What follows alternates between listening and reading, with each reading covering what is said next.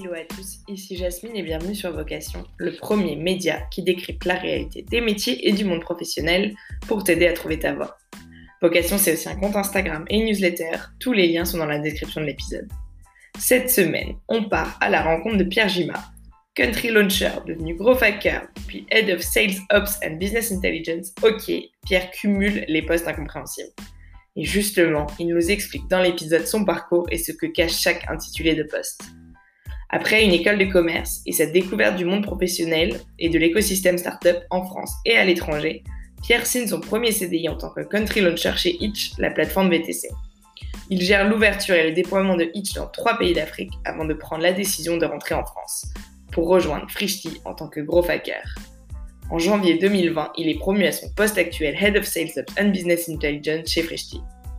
Livraison de repas, cantine dématérialisée, épicerie en ligne, Frishti c'est la startup qui veut donner aux gens le pouvoir de mieux manger. Le parcours de Pierre est tellement passionnant pour découvrir le lancement de projets, de pays, de zones géographiques appliqués au monde du VTC comme au monde de la food. Maintenant, je ne vous en dis pas plus, j'espère que cet épisode vous plaira et je laisse place à ma conversation avec Pierre.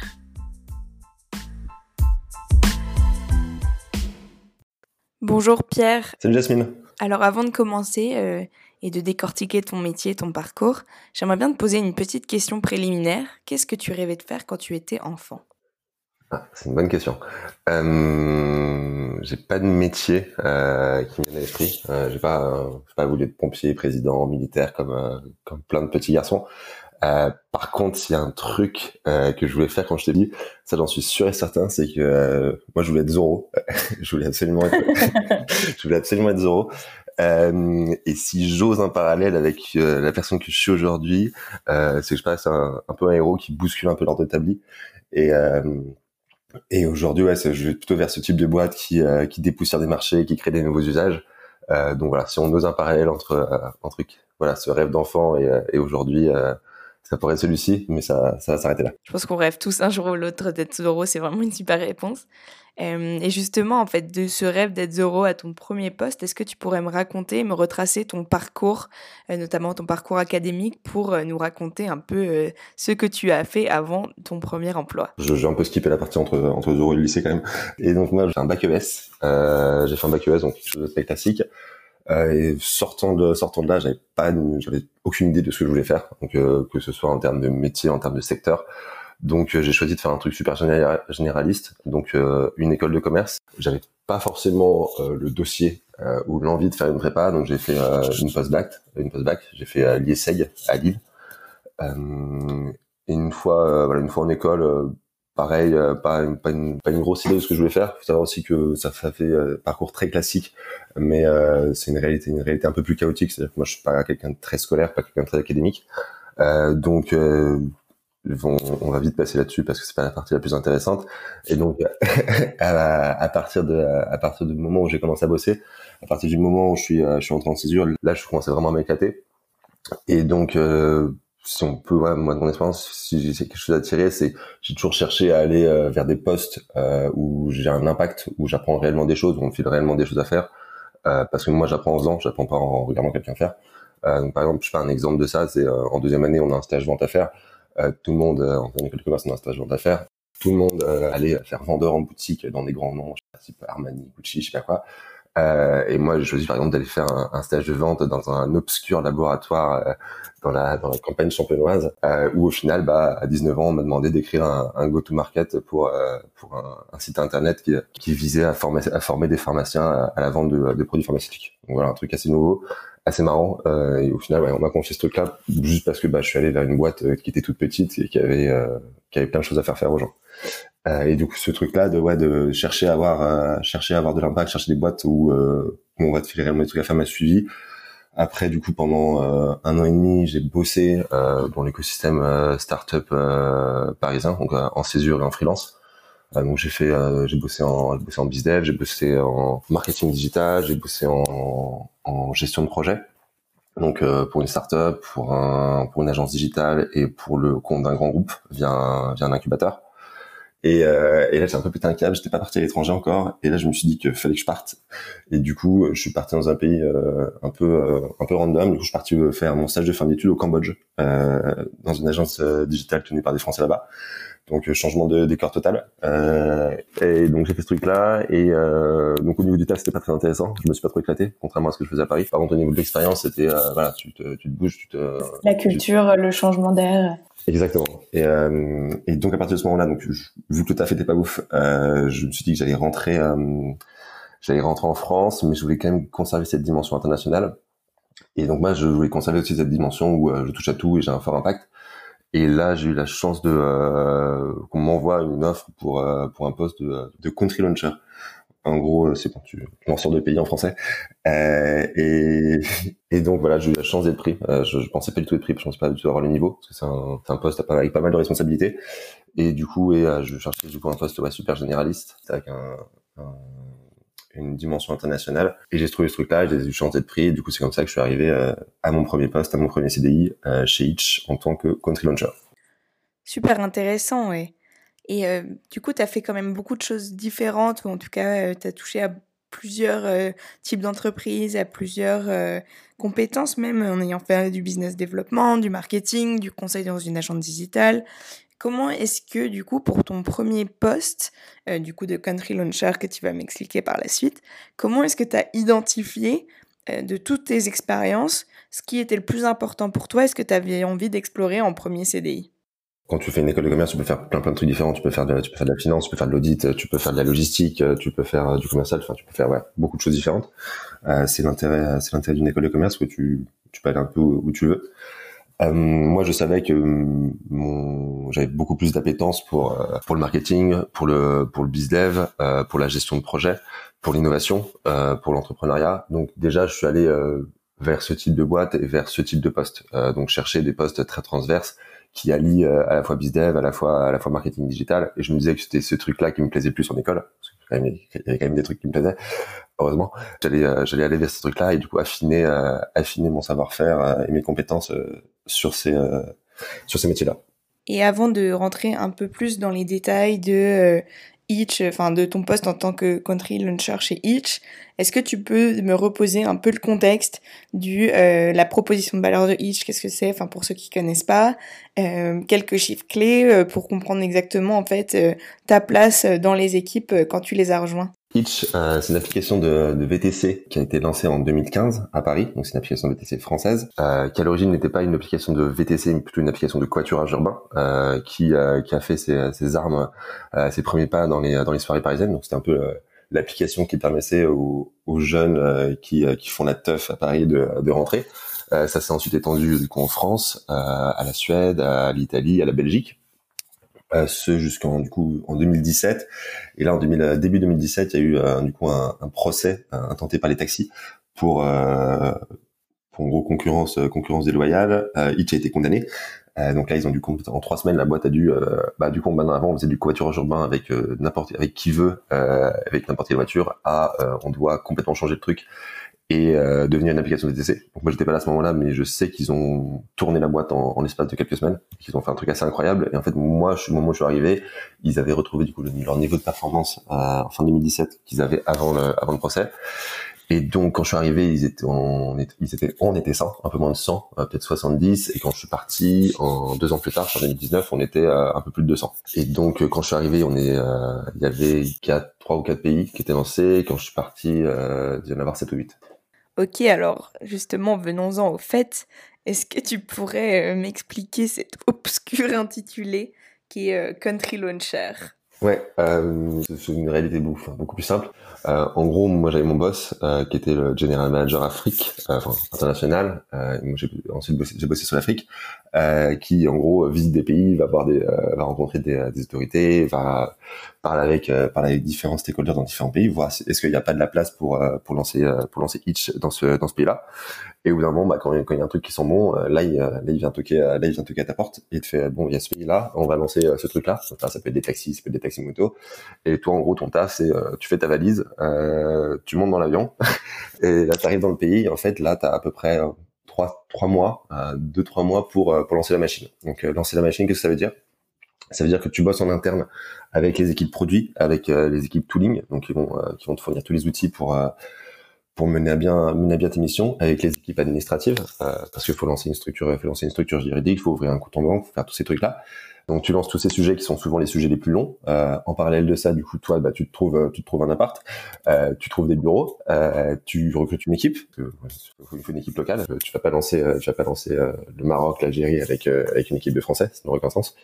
et donc tu recrutes une équipe, tu la formes. Là, tu commences à avoir un peu truc à peu près tangible parce que tu as une équipe, tu as un produit, bureau, et donc là, tu peux te commencer à, tu peux commencer à bosser. Tu peux, tu, tu prépare ta strat, euh, ta strat, euh, ta strat de lancement. C'est est-ce que ce, est-ce que je suis sûr que ce pays va être un carton euh, et du coup je mets des gros, je mets des gros moyens ou est-ce que je suis pas sûr de moi sur ce truc-là Il y a potentiellement des, des loups qu'on aurait qu'on n'aurait pas délogé et du coup là je prends je prends un peu plus mon temps et je j'y vais ouais, j'y vais un peu j'y vais un peu mollo je mets pas trop de budget voilà, tu, tu définis ta stratégie. Ensuite, bah, tu commences à recruter les chauffeurs parce que tu fais, tu recrutes toujours les chauffeurs en premier parce que euh, si tu as des passagers sans chauffeur, ça ne sert à rien. Avec le chauffeur, tu peux les faire patienter. Euh, tu recrutes tes chauffeurs et euh, à partir du moment où tu as 50, 100 chauffeurs, euh, là tu lances, tu lances ta campagne d'acquisition passager. Donc tu fais de l'acquisition online, de l'acquisition offline, tu fais de l'événementiel, tu faire plein de trucs en fonction du pays, en fonction de ta stratégie. Et, euh, et là, c'est parti. En gros, tu, euh, bah, au début, c'est toi qui dis le truc parce que c'est toi qui connais, qui connais la boîte, qui connais, qui connais le métier. Donc, tu formes l'équipe là-dessus. Et au bout de normalement euh, deux, trois mois après le lancement, euh, l'équipe est totalement autonome et euh, toi, ta présence, enfin, devient, devient, devient de, moins en moins utile. et du coup, tu, petit à petit, tu commences à bouger sur notre pays. Et donc, j'ai fait ça pendant deux ans. donc, j'ai fait ça pendant un an au Maroc. Donc tu vas me dire, mais tu m'as pas dit que tu restais six mois. Euh, si effectivement, euh, mais euh, parfois, parfois, bah, faut faire. Parfois, t'as des complications, t'as des complications, des, des, complications RH notamment. Faut pas, parfois rester un peu plus longtemps. Donc j'ai fait ça pendant un an au Maroc, pendant quatre mois en Côte d'Ivoire et pendant quatre mois au Cameroun. Et après, je suis retourné au Maroc deux mois, deux trois mois avant de avant de changer de taf. Ok, vraiment super intéressant. Du coup, tu as pris la décision de partir. Euh, déjà, pourquoi mmh. euh, Comment ça s'est fait? Et sinon, euh, je suis curieuse de savoir comment est-ce que tu as trouvé cette opportunité? Notamment la première fois donc pour Itch c'était une mise en relation un contact. Et cette fois-ci pour Frishti comment est-ce que ça s'est passé? Si je me trompe pas environ juin 2019 fin 2019 fin 2019 pardon c'était presque ça. Euh, euh, en gros, comment ça s'est passé? Pourquoi euh, j'ai voulu bouger? Euh, Parce que je, enfin, ce taf est, ce taf est absolument génial. Hein. Euh, c'est, en gros, c'est comme si on te dit, t'as, as 25 ans, tu te dis, tu vas lancer ta boîte à l'étranger. Sauf que c'est pas ta boîte et que t'as plein de, t'as plein de ressources. Donc c'est quand même assez ouf de filer ça à un junior. et donc pourquoi je, pourquoi j'ai quitté ce taf qui est absolument génial? Parce que je passais quand même ma vie. donc moi j'habitais, enfin j'habitais là-bas. J'habitais du coup à chaque fois dans le pays et je passais ma vie là-bas et je euh, ou d'un moment c'est enfin, tu passes ton temps dans des pays euh, qui sont pas qui sont pas où, ou qui sont pas les tiens, où la vie est pas tous les jours facile, euh, où du coup t'as as des potes, tu t'es fait des potes, tes potes avec l'équipe, t'as aussi tous tes potes à tous tes potes à Paris, que tous tes potes en France, toute ta famille que tu euh, que tu vois jamais.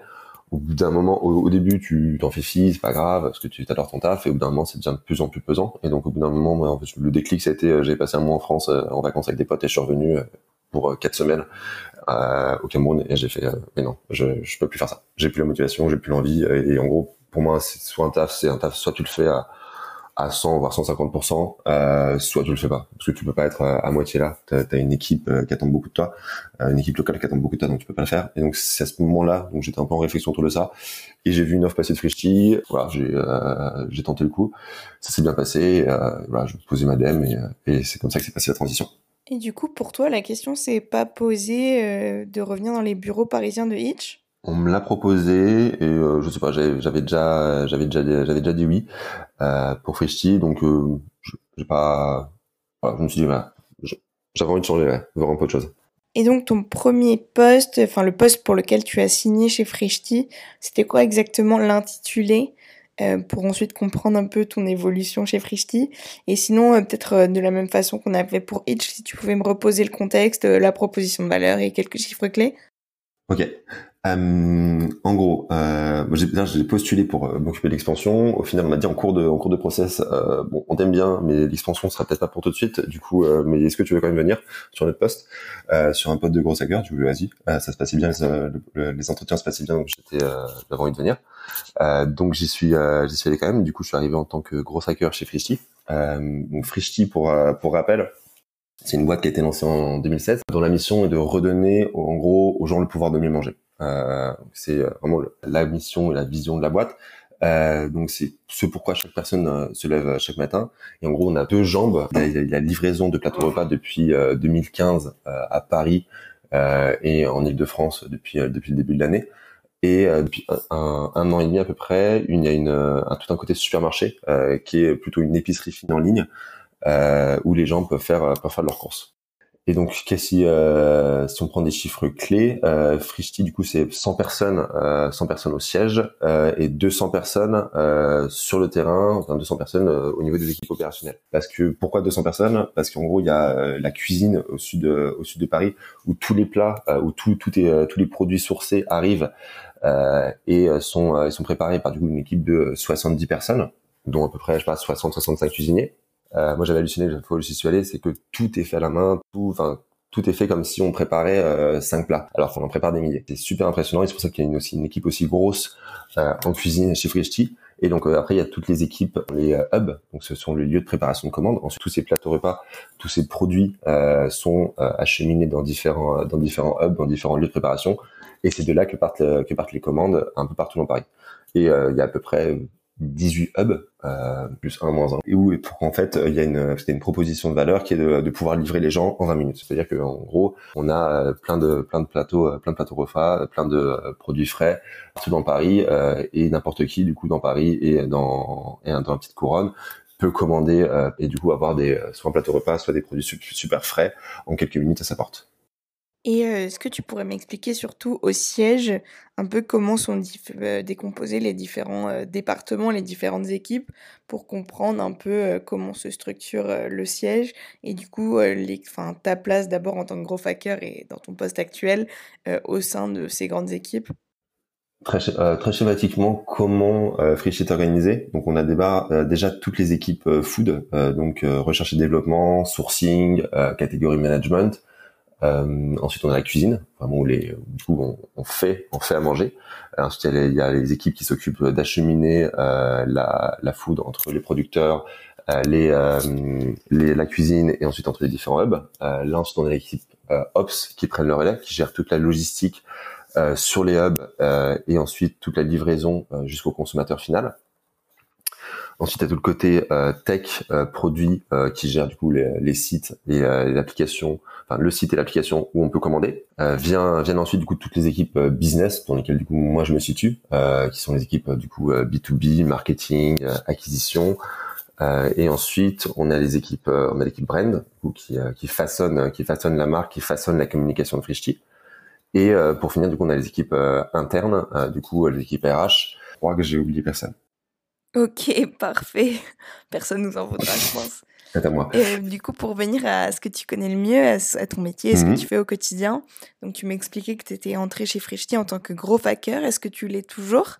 Non, euh, j'ai changé de poste début juin. J'ai toujours en gros un peu une mission de, de gros hacking, mais euh, j'ai repris en gros une l'équipe Sales Operations et Business Intelligence.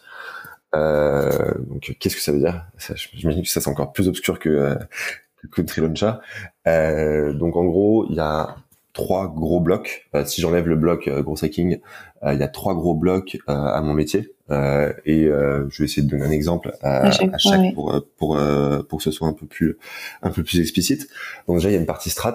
donc c'est en gros définir la strat pour un semestre, un trimestre avec les autres managers du B2B. parce que du coup j'ai oublié de le préciser, mais je bosse sur le côté B2B et euh, s'assurer qu'on atteigne du coup ces objectifs. Euh... Et juste euh, par B2B, tu peux m'expliquer ce que tu veux dire? Ouais, euh, le côté côté en gros, côté B2B, ça, historiquement, c'est la, du coup, la relation qu'on a avec des entreprises, euh, parce qu'aujourd'hui notre euh, notre on a un produit qui fonctionne qui fonctionne extrêmement bien, qui est la cantine 2.0, donc une cantine réalisée qui prend 0 mètre carré et qui coûte 0 euros. Ça, ça, ça cartonne pas mal. Et donc c'est notre le côté B2B, c'est en gros vendre, enfin vendre ce truc qui ne coûte rien à des entreprises du coup, et, et, ensuite gérer la relation avec ces entreprises pour que ce truc vive et soit utilisé par les collaborateurs d'une entreprise. Ok. donc moi je bosse, je bosse principalement sur ce côté-là.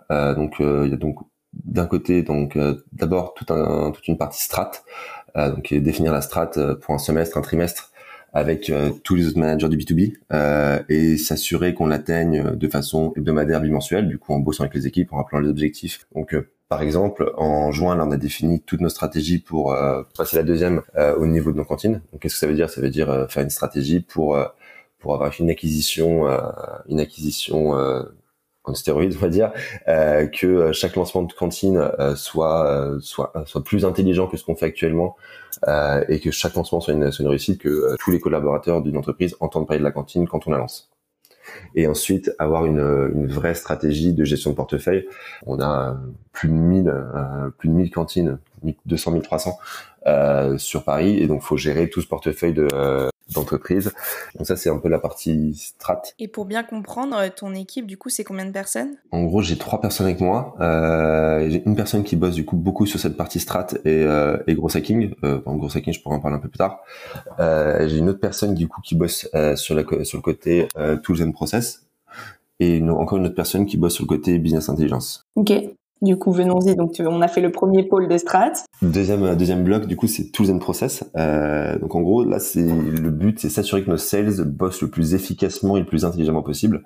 Et en gros, surtout, enfin, leur permettre de passer le plus clair de leur temps à vendre, enfin, ce, pourquoi ils sont, ils sont bons et ce pourquoi ils ont été engagés, c'est-à-dire à vendre. C'est-à-dire qu'on veut pas qu'ils passent leur temps à faire du service client, on veut pas qu'ils passent leur temps à faire de l'administratif.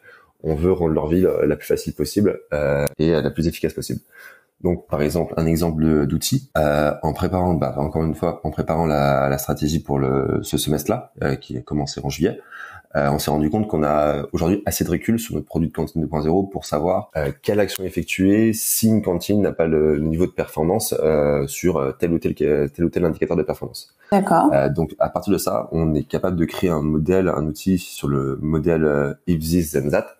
C'est-à-dire qu'en gros, on a un input data, donc un niveau de performance euh, de cantine qui rencontre une, euh, matrice d'action. En gros, on a listé 70 actions. On se dit, euh, on sait, on sait que pour tel KPI, pour tel niveau de performance, faut faire ça. Pour tel niveau de performance, faut faire ça. Du coup, en gros, on a cette data qui rencontre cette liste d'actions et qui donne ensuite un output d'actions euh, à effectuer par entreprise et par business developer. Et ensuite, nous, on a, grâce à cet outil, on a, on un moyen de suivre euh, de façon micro, euh, donc euh, par sales, par cantine, euh, ce qui se passe, et aussi de façon macro. C'est-à-dire qu'on voit de façon macro, bah, cette action-là, c'est vraiment celle qui, qui fait la différence. Cette action-là, elle marchait avant, elle marche plus du tout. Faut faire quelque chose de nouveau. Et c'est assez cool parce qu'en gros, on passe d'un monde où on avait des sales qui naviguaient à vue et qui faisaient des actions quand quelque chose marchait pas, qui faisaient des actions un peu au petit bonheur de la chance et rien n'était réellement centralisé il y avait peu de partage de résultats, peu de partage de savoir. Et euh, maintenant, euh, on a un outil qui permet que, en gros, chaque matin, un sales peut ouvrir son outil euh, et voit, ok, aujourd'hui j'ai tel, ça à faire sur telle cantine, ça à faire sur telle cantine, ça à faire sur telle cantine. Et du coup, et nous, on a un report qui nous permet d'avancer et d'itérer. voilà un exemple. Ok, super clair. Voilà un exemple d'outil. Un autre exemple, par exemple, les outils et les process. Un exemple de process, ça peut être, on s'est rendu compte que nos sales et le service client ne se comprenaient pas, euh, qu'il y avait des, euh, des ownerships, donc des, euh, des tâches qui n'étaient pas forcément bien distribuées. eux, eux savaient pas si c'était euh, le service client ou les sales qui devaient le faire. Euh, donc à partir du moment-là, on, on, reprend le, on reprend le sujet, on repart à zéro, on dit aujourd'hui il se passe ça, ça c'est pas clair, ça c'est pas clair. Euh, on clarifie, on redéfinit bien qui doit faire quoi. on automatise tout ce qui peut l'être pour que de, de chaque côté il puisse gagner du temps.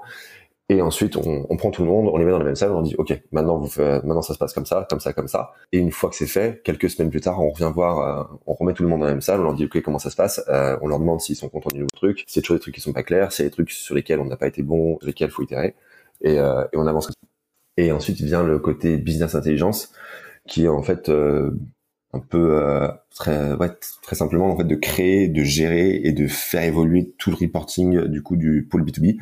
Euh, donc, ce qui veut dire créer, faire évoluer nos dashboards, euh, nos tables, euh, nos reporting, s'assurer que chaque jour on regarde les bons chiffres, qu'on regarde les bons KPIs, parce que tu peux à un certain moment vouloir regarder, je sais pas, je n'importe quoi, le nombre, le nombre de gens qui commandent et en fait tu te rends compte que plus tard c'est pas ce, ce KPI là qui, qui t'importe, plutôt le nombre de gens qui commandent et qui commandent plusieurs fois, enfin, le taux de repeat. Donc en fonction des périodes, en tu peux tu peux avoir des KPI qui varient et du coup analyser cette perf de façon hebdomadaire, mensuelle et trimestrielle.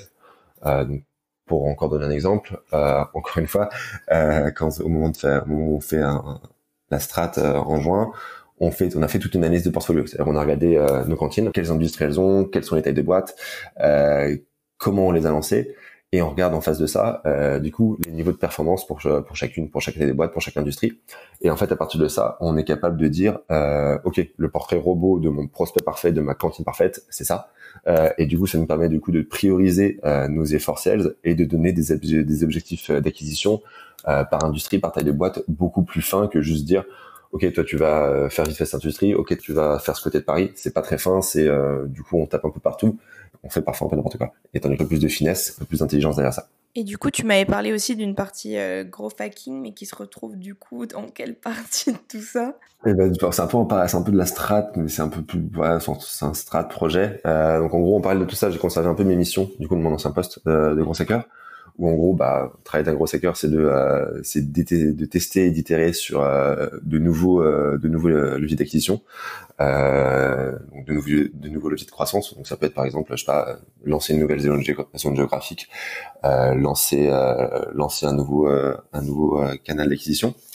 donc par exemple, moi, ce que j'ai fait, c'est qu'en janvier, on s'est rendu compte qu'en fait, il y avait pas mal, sûrement pas mal de business à aller chercher en dehors de Paris, euh, sur des nouvelles zones en, Ile-de-France, parce que historiquement Frischti ne livre que Paris et la très proche banlieue.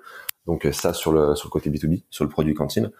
Et donc pour ça on a bah, du coup on s'est euh, on a pris euh, on a pris deux sales. On, il y avait moi, du coup, une autre personne, et on a pris du coup nos, notre, nos équipes de livraison aussi, parce qu'en gros, fallait imaginer tout un nouveau process euh, d'acquisition, euh, d'activation et de livraison. On a commencé du coup avec cette petite équipe, et de semaine en semaine, en fait, on itère on reste, euh, en boss en, en squad, c'est-à-dire qu'on on est extrêmement proche, on se parle quasiment tous les jours, parce qu'on apprend, on apprend des choses tous les jours.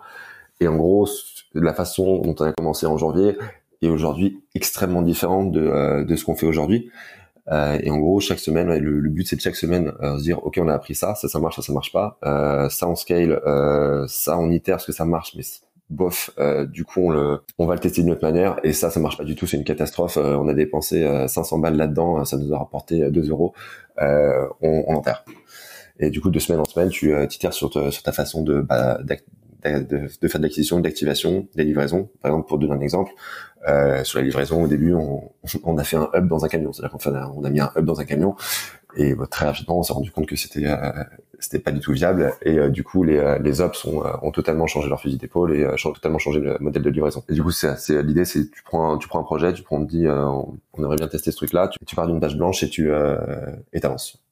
En gros, c'est un petit peu un, un, country launcher, mais dans une petite zone. C'est ça, c'est ça, c'est exactement. Tu passes, tu passes d'un, tu passes d'un pays à, d'un pays à une petite zone de France. C'est ça. Alors là, euh, tu m'as décrit de façon euh, assez exhaustive euh, l'ensemble du périmètre de tes missions, du coup, entre Head of Sales Ops et BI. Mais si tu, on devait concrétiser un peu tout ça, si tu devais me décrire ta semaine type, un peu comment se décompose et comment se répartissent toutes ces missions à l'échelle d'une semaine, qu'est-ce que tu me dirais Comment est-ce qu'elle s'organiserait euh, bah déjà, je pense qu'il faut simplement préciser que je passe beaucoup de temps en, ce moment en call euh, parce que euh, voilà, confinement oblige, enfin pas confinement mais Covid oblige, euh, ou leur d'habitude en réunion. Euh, donc ouais, 60-70% de mon temps euh, là-dedans. Et en gros, parce que du coup il y a pas de management et je bosse avec beaucoup, pas souvent d'autres équipes. Euh, donc voilà. Et en gros, lundi, euh, le lundi, c'est un peu la journée marronnier. Euh, c'est un peu le, tu fais, t'as ton point de perf, ton point de perf hebdomadaire, euh, ton kick-off avec euh, avec différentes équipes, ton kick-off hebdomadaire avec différentes équipes. le mardi, le jeudi, on va dire que c'est plutôt et le mercredi aussi, euh, plutôt le, enfin, t'avances sur tes nouveaux outils, sur tes, euh, sur tes projets, euh, tu lances, tu lances des nouvelles choses. Euh, donc c'est, ouais, c'est, en gros, c'est beaucoup, beaucoup de, beaucoup de réunions, beaucoup de réunions où tu, tu fais avancer tes trucs, tu fais, euh, tu bosses avec les gens pour faire avancer différents projets. Et euh, le vendredi, donc un peu de, un peu de ça, et c'est aussi le, bah, moment de faire le bilan, le bilan de la semaine, le bilan de perf de la semaine, et se dire bon, cette semaine ça, ça, ça s'est bien passé, ça, ça s'est mal passé. qu'est-ce qu'on, comment on attaque la semaine prochaine? En gros, tu passes du temps, ouais, à à interagir avec tes équipes, en début de semaine à lancer la semaine et les différents projets, à ensuite interagir avec chaque équipe pour faire avancer les choses et en fin de semaine de faire le bilan. C'est ça. Du coup, tu as, as, vraiment un ensemble de chantiers à gérer très différents. on pose toujours un peu la question des compétences et du coup des, de ceux que tu as besoin de savoir pour faire ce job. Si, si tu pouvais me faire la différence peut-être entre les compétences que tu avais de base et celles que tu as apprises sur le tas, pour avoir un peu une idée précise de quelles compétences j'ai besoin pour faire ton poste? Ça plaira pas à mon école, mais je suis pas sorti d'école en ayant des compétences particulières, je pense. Plutôt, ouais, j'ai beaucoup appris sur le tas. Pas mal de, bah, comment faire comment faire de l'acquisition, comment faire du euh, comment faire du business, comment faire de la gestion de projet, euh, comment euh, comment animer euh, comment animer un portefeuille, ce genre ce genre de choses. Là, j'ai une, certaine, une certaine expertise là-dessus. Et ensuite, c'est plus c'est des postes où c'est plutôt un, un état d'esprit, je pense qu'il faut avoir plutôt qu'un de réelles compétences. Faut être faut être très flexible. Euh, enfin, je, je fais mal de trucs différents, donc faut, faut être capable de, sauter d'un sujet à l'autre très rapidement. Euh, faut être capable d'avoir une, enfin, une bonne capacité de gestion de projet, parce que quand tu sur une bonne méthodologie de gestion de projet aussi, parce que quand, quand tu es sur pas mal de trucs à la fois, euh, faut que tu aies un truc euh, un peu précis où tu es capable d'arriver sur, sur le truc en fait et, te dire ok là j'en suis là et d'avoir je sais pas un, ce qu'on appelle un PMO, tu, où tu arrives sur ton truc et tu ah c'est j'en suis là, il reste à faire avec machin, euh, la deadline c'est ça et ensuite tu auras ça. Et quand tu as un peu un truc un truc un peu cadré, là tu peux tu peux un peu euh, passer de passer de l'un à l'autre très facilement. Et aussi c'est des postes où, euh, où en fait t'es euh, t'es jamais arrivé, t'as jamais fini, euh, et aussi tu te plantes souvent, donc faut faut une remise en question permanente. Euh, faut avoir peu d'ego euh, et faut aimer surtout l'instabilité, il faut aimer le quick and dirty, c'est-à-dire que par exemple quand je te dis euh, voilà, j'ai des projets de je, fais des projets un peu de, gros hacking, c'est on part d'une page blanche, euh, je vais pas je vais pas rester euh, un mois enfermé dans mon bureau dans, dans un dans, dans, un bureau et imaginer imagine, imagine des trucs parfaits. Sinon, tu te dis, euh, bon, ce truc-là, c'est l'air de, de, de, de, tenir la route. Euh, tu lances ce truc, tu fais, ah, non, en fait, ça tenait pas la route. Euh, et là, t'en fais un deuxième et euh, t'avances comme ça. Et t'apprends en avançant. Oui, c'est vraiment cette mentalité de ce que je comprends en, enfin, en t'entendant, c'est euh, vraiment euh, avoir une idée, la tester, euh, faire l'analyse un peu des résultats de cette idée et comme tu dis, itérer, enterrer ou valider. Itérer, enterrer, exactement. ok, c'est très clair. Donc ouais, c'est cette capacité de de vraiment j'aime bien quand tu dis il faut pas avoir d'ego c'est vraiment genre bah, on teste quelque chose et on regarde le résultat et puis on passe à autre chose et puis il faut, faut juste avancer quoi c'est ça et au final, tu montes un projet et au final, tu te rends compte que tu, tu vas devoir le filer à une autre équipe parce que eux, ça leur sert. T'as monté ton projet, il, tourne bien, mais euh, bah du coup, tu, tu, refiles le bébé et euh, il faut pas, faut pas avoir d'ego en mode ah non, je vais le garder. Euh, non, bah non, c'est bon, tu vas rien en faire. Eux, ils vont faire quelque chose. Voilà. Ok. Et du coup, enfin, ça me, ça, me, ça me donne envie de te poser la question de comment on pilote ta performance à toi. Donc forcément, par rapport aux objectifs, vous êtes fixés, mais quand, comme tu terres sur plein de sujets différents et avec des petites améliorations à, chaque fois. Comment est-ce que, euh, enfin, toi, en tant que, que salarié, euh, on pilote ta performance? En gros, bah. Si tu as la réponse. Non, en, en toute transparence, bah, j'ai fait ma, j'ai ma review euh, semestrielle en juin. Et, euh, et on s'est on s'est dit voilà euh, aujourd'hui tu es là euh, et on aimerait que en gros pour ce pour ce deuxième semestre euh, on va te donner du coup un plan de un plan de montée en compétences euh, sur lequel on s'est mis d'accord et on va se dire du coup si nous notre objectif c'est qu'à la fin du prochain semestre tu sois arrivé à tel sur tel sur tel sujet tu sois arrivé à tel niveau tel sujet tu sois arrivé à tel niveau euh, par exemple, c'est euh, livrer des analyses un peu plus fines. Euh, ça va être être capable d'avoir un, un, vrai process d'itération sur les outils qu'on sort, sur les outils qui existent, et plein de choses comme ça. Et c'est en gros à la fois des, à la fois des missions et aussi des de, dans ce que tu fais monter en compétences. Ok, donc c'est forcément lié. En fait, c'est une sorte de stratégie que toi tu définis. Donc ce que tu me disais sur que tu définis pour tes équipes, sur comment tu veux faire avancer la boîte. Et après, tu as plus des objectifs entre guillemets perso, mais qui sont liés forcément à ton travail, mais que tu vas faire progresser euh, sur euh, tous les niveaux. Oui, c'est ça. C'est vrai que je t'ai répondu que sur le côté euh, du coup perso, sur le côté mission, sur le côté métier. Et après, effectivement, bah t'as tout, t'as tout le côté, bah il faut, il faut atteindre les objectifs qu'on s'est fixés avec la boîte et, et, oui, et là toute la boîte, toute la boîte est, est, est concernée par ça. Ok, super clair, ouais. Et du coup, on parle de tes objectifs, mais je suis curieuse de, de, te poser la question, enfin, qui va avec, du coup, mais celle des salaires. Euh, tu réponds bien sûr dans toute la transparence que tu veux, mais euh, peut-être en euh, m'expliquant quand tu rentres chez Frishti un peu à quelle grille de salaire tu peux, tu peux, quelle grille de salaire tu peux espérer et toi comment celui-ci évolue? Honnêtement, chez Frichy, j'ai pas la réponse. Euh, j'ai pas la réponse, mais je pense que dans, quand tu arrives en junior, donc en premier poste, je pense que tu peux t'attendre à, à être entre euh, les 30, 32, 32, 38, voire 40 en certaines boîtes.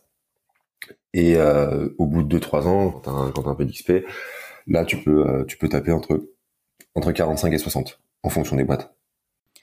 Et donc, euh, si on devait résumer tout ça, euh, tout ce que tu viens de m'expliquer, avec euh, en quelques mots, grosso modo, ce que tu adores et ce que tu détestes dans ton métier? C'est marrant, je pense que paradoxalement, c'est la même chose. D'accord. c'est, c'est le fait de jamais avoir fini. Euh, c'est le fait de jamais être arrivé. Euh, et il y a des jours où c'est absolument génial de se dire, vas-y, c'est, de toute façon, on a encore mille trucs à faire, on a encore mille trucs à faire. Et il y a des jours, c'est là, putain, j'ai encore mille trucs à faire, j'ai encore mille trucs à faire. Donc euh, voilà. C'est une très bonne réponse. Profite de ce moment du coup pour euh, aller plus dans le détail de Frishti et ton métier particulièrement chez Frishti. Ma première question serait bah, du coup euh, Mhm. ton poste. Comment est-ce que tu vois, euh, enfin comment est-ce que tu comprends son unicité chez Frishti comparé à celui euh, qui, de- qui font le même métier dans d'autres startups de l'écosystème tech? Je pense que ce qui fait la particularité de Frishti, c'est que c'est une boîte extrêmement agile. C'est par exemple, pour prendre un, exemple absolument euh, génial euh, qu'on a vécu, c'est-à-dire qu'en en mars, au moment du, euh, confinement, toute la stratégie de la boîte était centrée autour de la cantine, donc autour du B2B. Euh, je te laisse imaginer que ça a pris un peu de plomb en l'aile au moment du confinement. Et là, il s'est passé un truc absolument génial, et c'est pour ça que c'est génial de bosser chez Frishti, c'est que on n'est pas là en gros pour pour installer des cantines on n'est pas là pour euh, on est on est là en fait pour vraiment faire mieux bouffer les gens. Euh, et du coup ça s'est vu à ce moment-là parce que du coup toute la boîte euh, s'est mise euh, s'est mise en ordre de bataille pour en fait complètement changer notre notre fusil d'épaule et en quelques en quelques semaines faire de du supermarché donc de l'épicerie de l'épicerie en ligne qui est du coup plus une épicerie mais un vrai supermarché le le fer de lance de la boîte et, et en gros permettre aux gens de continuer à bien manger mais chez eux et, euh, et, et tout c'est vraiment c'est ouf ce qui s'est passé à ce moment-là.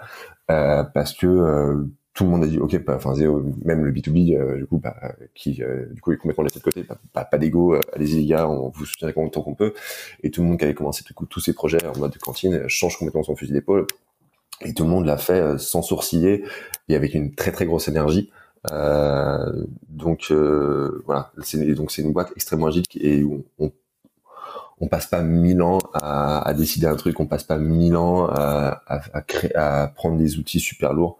Euh, on est super agile et on est capable du jour au lendemain de complètement switcher. Et ce qui c'est et voilà. Et parfois c'est extrêmement utile. Et si tu devais me donner un autre exemple, peut-être un rituel ou une particularité un peu qui est non boulot de chez Frishti? Bah, on bouffe, on bouffe Frichy tous les midis et ça c'est génial. c'est tellement bon, c'est euh, c'est- c'est ouf. Voilà, je pense que c'est le principal truc qu'on peut se dire. Ouais, c'est vraiment, euh, c'est vraiment top.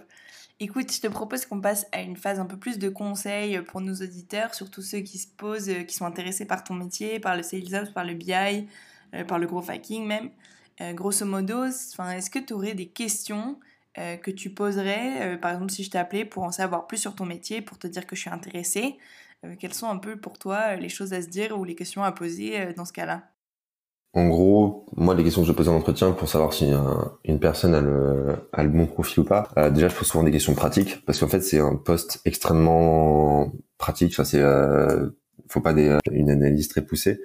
Euh, je vais toujours, euh, toujours plutôt mettre des, euh, des cas de, un peu des cas de souvent des trucs que moi j'ai vécu et demander à la personne, en gros, toi, on te fait, euh, on te fait ça, comment tu, euh, comment tu réagis Je pose, ouais, je ce genre de questions euh, pour voir comment la personne réfléchit. En gros, ce que, je vais regarder, c'est euh, est-ce que la personne a un esprit très euh, très pratique et très très doueur dans le sens où quand je pose la question, quand je pose la question comment tu vas lancer un pays, si la personne commence à me parler d'études de marché, de, de faire des analyses, tout ça, ça allait pas. Euh, si, si une personne me disait, euh, bah du coup je monte dans l'avion euh, et, euh, et je prends un hôtel et je commence à bosser, à regarder euh, comment je vais recruter une équipe et comment je vais trouver des bureaux, là je, là je suis sur quelqu'un qui a, le, enfin, le bon sens de ce genre de poste. Je sais pas, il faut, faut chercher quelqu'un qui aime bien défricher, qui aime bien partir d'une page blanche euh, sans trop savoir où aller.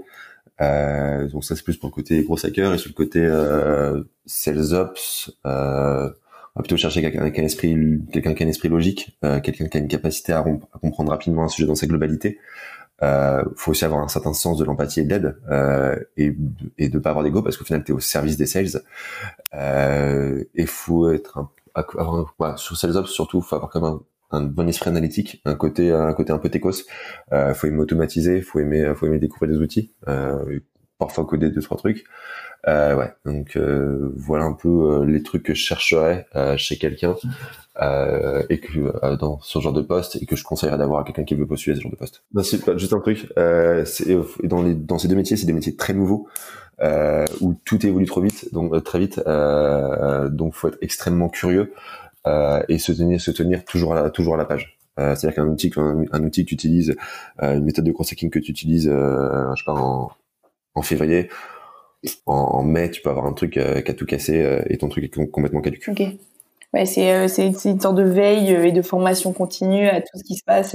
Exactement. Ok.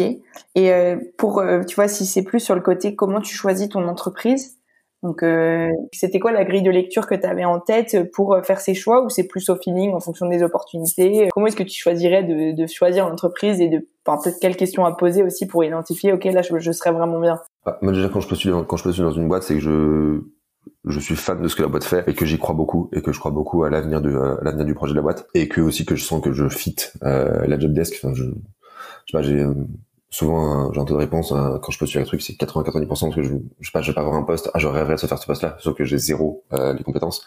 Donc ça sert à rien de se perdre du temps là-dessus. Euh, donc j'ai un conseil c'est ouais pas être être honnête avec être honnête avec soi-même euh, quand on postule quelque part euh, que ce soit au niveau de la job desk ou au niveau de la boîte. Euh, et ensuite choisir son entreprise. Donc euh, moi vraiment une entreprise dans laquelle je crois qui pour moi va vraiment tout casser sur le marché euh, sur lequel elle est. Ouais. Et ensuite, euh, c'est plus et c'est plus après une fois euh, une fois l'entretien, une fois que tu as les gens en face, là tu poses des questions sur euh, comment vous bossez, que les est-ce que les je sais pas, est-ce que les rangs hiérarchiques sont super forts, c'est-à-dire moi par exemple, j'ai pas envie d'avoir une, une boîte où les hiérarchies sont très bien définies. T'es junior, t'es junior et tu euh, tu feras tu feras pas de trucs intéressants.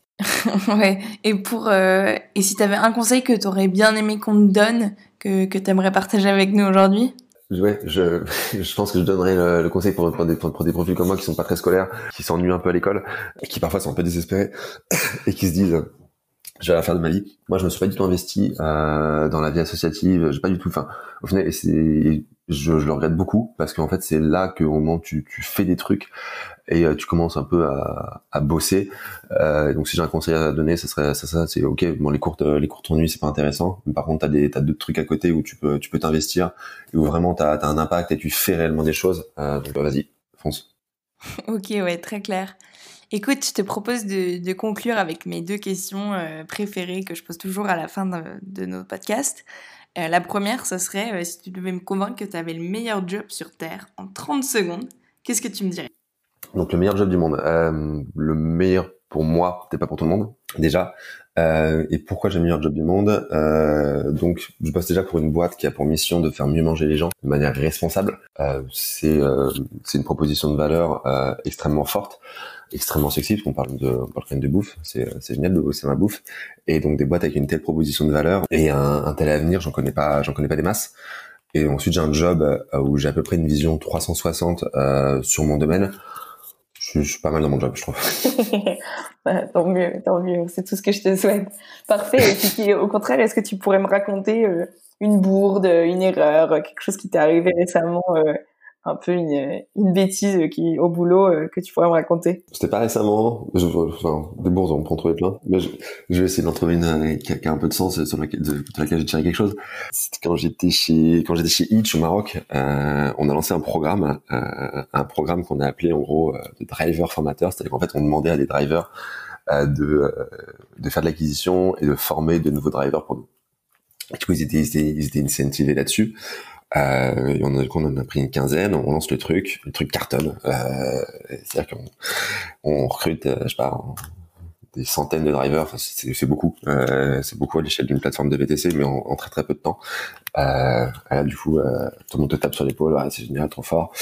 Tes chiffres gonflent, gonflent, gonflent, trop bien, trop bien. Moi, je pars en vacances l'esprit léger, c'est bon, j'ai fait mon taf, trop cool. Euh, et là, je reviens, euh, je reviens de vacances. Il y avait le CEO qui bossait pas mal sur le Maroc à l'époque, qui me fait Pierre, c'est marrant, on recrute plein de chauffeurs, mais euh, mais par contre, on n'a pas beaucoup plus de chauffeurs sur la plateforme. ouais, c'est marrant. c'était pas marrant du tout. et là, du coup, je, je, regarde un peu, je, je, fais une petite analyse, je vois qu'effectivement, les 15 mecs euh, qui recruté des mecs, eux, ils sont en train de se faire des, une thune monstre. Par contre, je regarde, euh, du coup, hey, il a recruté 200 mecs. Par contre, sur ces 200 mecs, t'en as 4 qui ont roulé et t'en as 2 qui ont, deux qui ont fait une course. Enfin, du coup, ils ont fait, ils ont, ils ont fait, je sais pas, ils ont fait 5 courses, n'importe quoi. C'était à peu près ce 6 heures de grandeur là. C'est vraiment vertigineux. Euh, et je te parle pas de la donnée financière. Et donc euh, là, je dis bah on va appeler ces mecs qu'ils ont recrutés, on va comprendre pourquoi ils roulent pas. Euh, je demande à des mecs, je quelques numéros, je demande à des mecs de l'équipe de, de, les appeler. Euh, les mecs de l'équipe les, les appellent. Ils font oui bonjour c'est Hitch. Les mecs répondent Hitch Ah ça, ça commence bien. Et on leur explique, ah oui, oui, oui, il y a un mec, euh, il m'a pris mon téléphone, il a fait un truc avec, j'ai rien compris.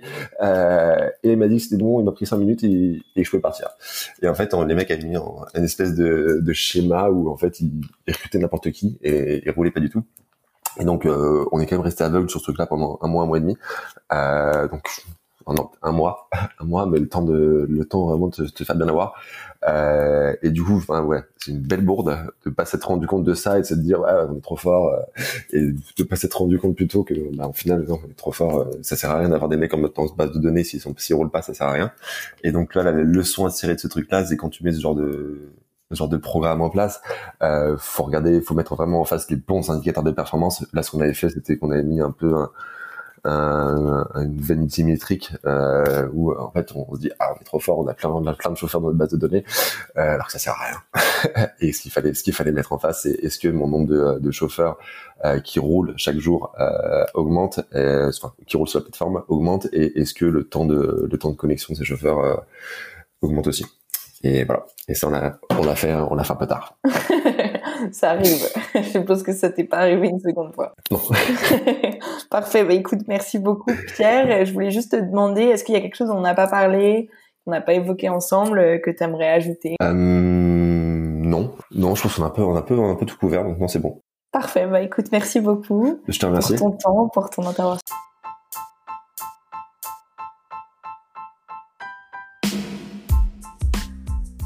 Et voilà, c'est fini pour aujourd'hui. J'espère que cet épisode t'a plu et t'a permis d'y voir plus clair dans l'océan des métiers possibles. Pour aller plus loin, abonne-toi à notre newsletter et reçois tous les mardis une fiche métier ainsi que les ressources de nos invités directement dans ta boîte mail. Rendez-vous sur Instagram vocation.co pour suivre nos aventures. On poste du contenu tous les jours pour t'aider à mieux comprendre le monde professionnel. Si l'épisode t'a plu, n'hésite pas à nous laisser 5 étoiles sur Apple Podcast et à partager l'épisode avec les personnes que ça pourrait aider c'est ce qui nous aide vraiment le plus à se faire connaître et ça fait la différence. À la semaine prochaine!